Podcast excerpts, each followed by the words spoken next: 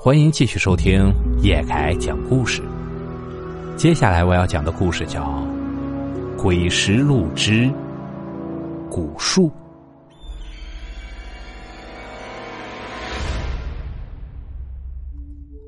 二零一二年，我中专毕业，回到了老家。一天，我跟朋友出去玩，回家时啊，已经很晚了。由于路上我看到了十分诡异的事情，我几乎是跑着回的家。我害怕后面的东西追上来，我拼了命的跑，几乎是累脱了力。我一把推开房门，就扎进了屋里。那时爷爷正坐在堂屋里喝茶。进了家门后，我死死的插上了门，把身子紧紧的缩在了墙角。你这是咋了？后面有人追你啊？爷爷见我神情紧张，还以为啊我是跟别人打架了。爷爷，我刚才好像遇见鬼了。刚才场院里有鬼，那个鬼太吓人了。啥？场院？我知道了，是不是在那棵大白果树上看到的？爷爷见我提到了鬼。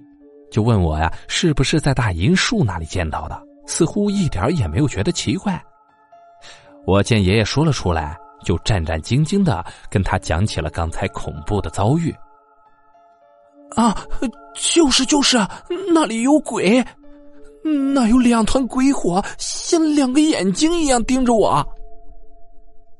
我和爷爷说的大银杏树呀，就在村子的场院里，是一棵有着好几百年树龄的老树。这树身呢，要五六个成年人才能合抱过来，而我刚才见到的可怕东西就出现在那棵树的顶上。场院是回我们家的必经之路，刚才我回家时无意间向那棵树看了一眼，没想到呀，却看到两团绿油油的鬼火在树上漂浮着。爷爷听了我说的话，并没有吃惊。而是很平静的向我讲起了关于那棵古树的事情。那棵老树啊，身上妖异的地方还有很多呢。爷爷就说起啊，那棵古树在村子里到底有几百年了，已经没有人记得了。以前大家夏天啊都会到树下去乘凉纳暑，而大家也都把古树当成了村里的一份子，守护着这个小小的山村。直到七十年代的一个早上，村里人在那棵树上看到了令人触目惊心的场景。村里的两个年轻人呢，双双吊死在了树上。两个人是村里的一对小情侣，因为家里老人反对，两个人就在一起殉了情。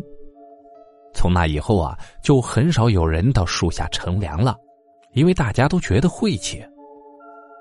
而再后来啊，经常就有人晚上看到那树上有两盏鬼火在飘来荡去，大家都说是那两个年轻人的冤魂被老树困住了。这传闻多了，生产队队长就带人想把那棵树当成牛鬼蛇神给砍倒。这些呀都是四旧，都该被打倒。这木材啊可以为社会主义建设做贡献，我们把它砍倒。那时候队长一句话，谁敢不听啊？大家就拿起工具一起上阵。这村里的两个壮实的汉子啊，拿起了长锯就准备动手。可是没想到锯子刚刚划破了树皮，那棵老树就流出了鲜血来，而且是越流越多，顺着锯子流淌的满地都是。这下可把村里的人都给吓坏了。谁长这么大见过树能流血的呀？哦，这这是个树妖啊！难道这棵树年头久了成精了？